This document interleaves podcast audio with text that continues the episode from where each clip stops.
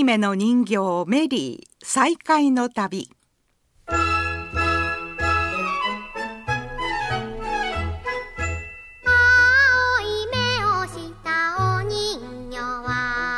おは。ようございます。山田真知子です。青い目の人形メリー再会の旅。今日は7回目の放送です。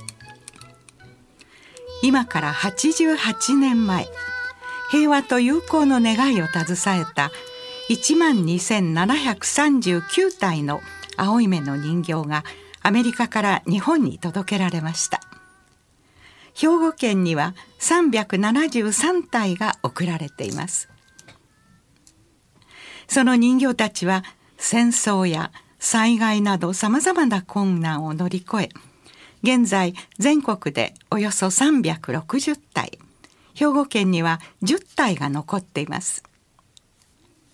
その中の一つ播磨町に送られたメリーが作家の西村京子さんと共に県内各地に残る9体の人形を訪ね再会を果たします。人形たちに託された使命はそれぞれの地でどのように伝えられ現在に至っているのか。そして未来への希望につながる願いを探して番組を進めてまいります。西村さんおはようございます。今日もよろしくお願いいたします。こちらこそよろしくお願いいたします、えー、今回西村さんは学校法人江南学園の中にある江南幼稚園に二度行かれたと伺いましたが。はい。そうなんです。神戸市東灘区にあります。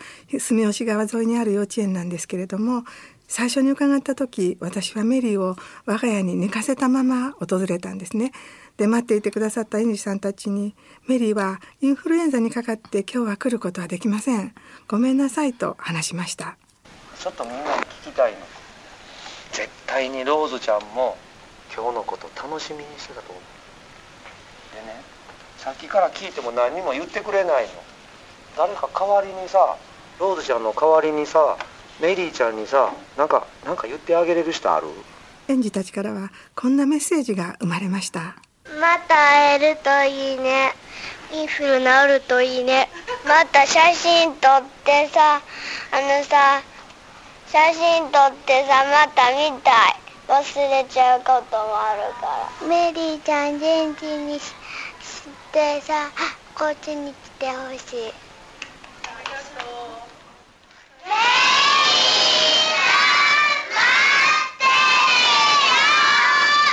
私は園児たちの柔らかな想像力に感動しながら人形を送ろうと思い立った牛力博士の言葉を思い出していました。子供が大人を導くという言葉です豊かな教育環境にある校内幼稚園にはローズという人形が送られているのですけれどもすごいここで発見をしました。ローズが携えてきた当時の資料のほとんどが残っていたんですね。でこれほどのものが残るところは日本中でもそれほど多くはないと思います。本当にそうでしたね。当時の資料が本当にたくさん残っていて拝見しました、はいそれで神戸新聞が取材に来られましたね。そうでしたね。あのですけれどもこの幼稚園は昭和13年に阪神大水害がありまして昭和20年には戦災にあっています。そして阪神・淡路大震災の時はこの辺りは激震地だったはずなんです。で現在の園舎は震災の前に建てられた鉄筋の建物だそうですが以前は木造の園舎だったそうですからどうなっただろうと想像しました。本当にね。で送られた当時のあのお洋服が5着ありましたよね、はい、夏のこうローンの素敵なワンピースやら冬物ではあの手編みのセーターもありましたよね、はいはい、どれも見事なものでしたね。そうでしたね。あの人形を送るアメリカの子どもたちがレモネードを売ったりですねイベントをして3ドルの人形を買うんですね。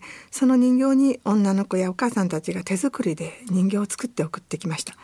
パスポートには名前はローズ目はブルー髪の毛はボブ・ブラウンと書かれてありました乗客として扱われたという証の一等の乗船切符も添えられてありました。そしてこれが貴重な資料です。ローズを送った人の手紙がそのまま残っています。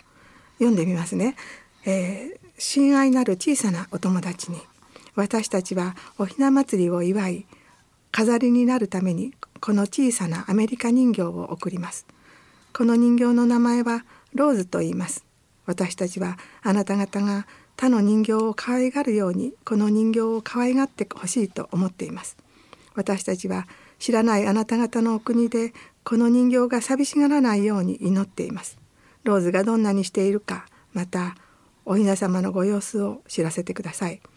お祭りが賑やかでありますようにあなた方の心からの友達ペンシルベニア州ベトレヘム第6街332ロズモンドミッショナリーサークル内12名。はあ、すごいですね。送り主がきちんとわかる手紙。しかも88年も前のものなんですよね。そうでしたね。えー、山田さん、私はいつもあの人形に出会うと洋服の背中を開けて見せていただくんですけれども今回もそこでインクの色も本当にあの緑色で鮮やかな、あマダム・ヘンドレンドール216メイドイン USA という文字を見つけましたこのナンバリングが青梅の人形だという証明の一つなんですね、はい、そして私がいろいろ触ったせいでしょうか。ローズが声を出したのには本当に驚きました。長い間動かされていなかったからだと思いますけれどもかすかな声で語りかけてくれた時はローズも喜んでくれたように思いました。兵庫県知事からの手紙もありました。人形を送った人受け取った人それぞれ当時関わった人々の気持ちが伝わってくるような資料ばかりでしたね。はい。本当にそうなんです。その中でもあの牛力博士のサインと住所が書かれた手紙は日本に対して深い眼差しを持って人形を届けられた。そう思える手紙でした。ようやくですが山田さん読んでいただけますか？はいわかりました。人形を受け取られる方へ。この人形は友情の人形と言いますアメリカにある世界児童親善会という団体を代表して人形はあなたやお家の皆様のご機嫌を伺いに日本に参ります。この人形を通して私たちがどれほど日本の子どもたちの健康と幸福と進歩とを祈っているかということを申し上げたく思います。お礼の心配はなさらないでください。その代わりこちらの子供たちはあなた方の手紙を喜ぶでしょう。英語でも日本語でも構いません。日本の美しい巻紙や絵のついた紙などに書いてくれるとなお喜びます。桜や菊や絵はがき学校や家族の写真は大歓迎です。どうかこの人形があなたやご兄弟お友達の間で可愛がられ面白がられますように。そして日本と米国とがいつも本当の仲良しお友達でありますようにと常に私は希望しております。私の住所と名前を英語で記入しておきます。ごきげんよう。シドニー・ルイス・ギューリック。そうですね本当に。あのですけれども2つの国に戦争は起こりました。でもその戦いの最中にあっても守られた人形が日本中にあります。今につながって残っています。その88年に出会う旅をメリーは兵庫県でしているんです。そうですね。そんな思いが形になった今回のローズとメリーの再会でした。メリーです。あの今から。兄弟みたいでしょ？今から江南幼稚園のローズちゃんと88年前神戸の港でさよならさよならって言って別れて今から初めてメリちゃんはローズちゃんとこ行きますね。ではローズちゃんとこ行きます。こんにちは。ローズちゃん。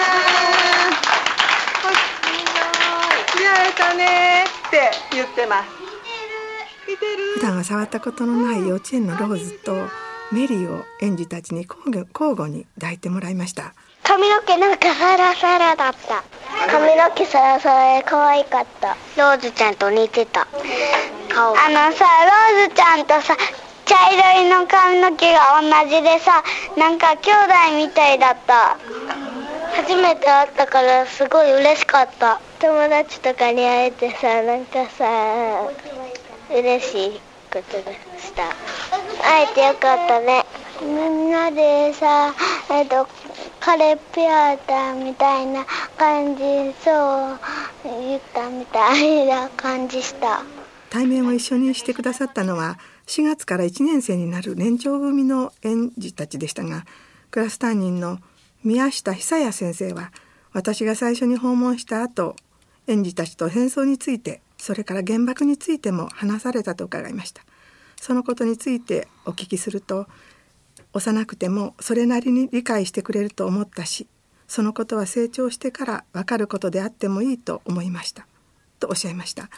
牛陸博士が人形に託した思いと重なっていると私には思いました。本当そうですね、はい、そして2度の訪問を本当に快く受けてくださった江口理恵園長はこのようにお話をしてくださいました昔のお友達も大事にローズちゃんを見てきたからみんなが今こうやって昔々の人形だけど会えるんだよみんなもこれからも大事にしていこうねっていう人との何て言うんでしょうものを大事にするローズちゃんも大事にしていこうっていうことを子どもたちにはまず伝えていますね。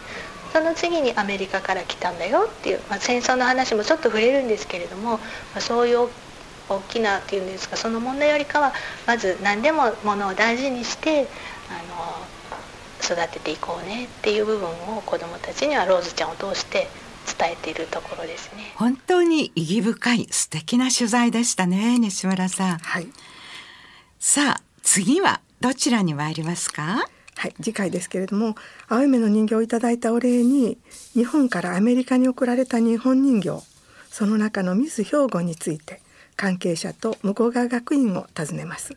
どうぞお楽しみになさってください。この番組では皆様のお便りをお待ちしております。お聞きになった感想何でも結構です。どうぞお送りください。はがきの方は郵便番号650-8580ラジオ関西青い目の人形メリー再会の旅係。ファックスの方は078-361-0005またメールでもいただいたきたいと思います。メールの方はプロアットマーク jocr.jp です。またこれまでの放送をラジオ関西のホームページからお聞きいただくこともできます。うっかり聞き戻してしまったわとかもう一度あの放送を聞いてみたいわと思われる方はどうぞラジオ関西のホームページでお聞きください。それではまた来週お目にかかりましょう。さようなら。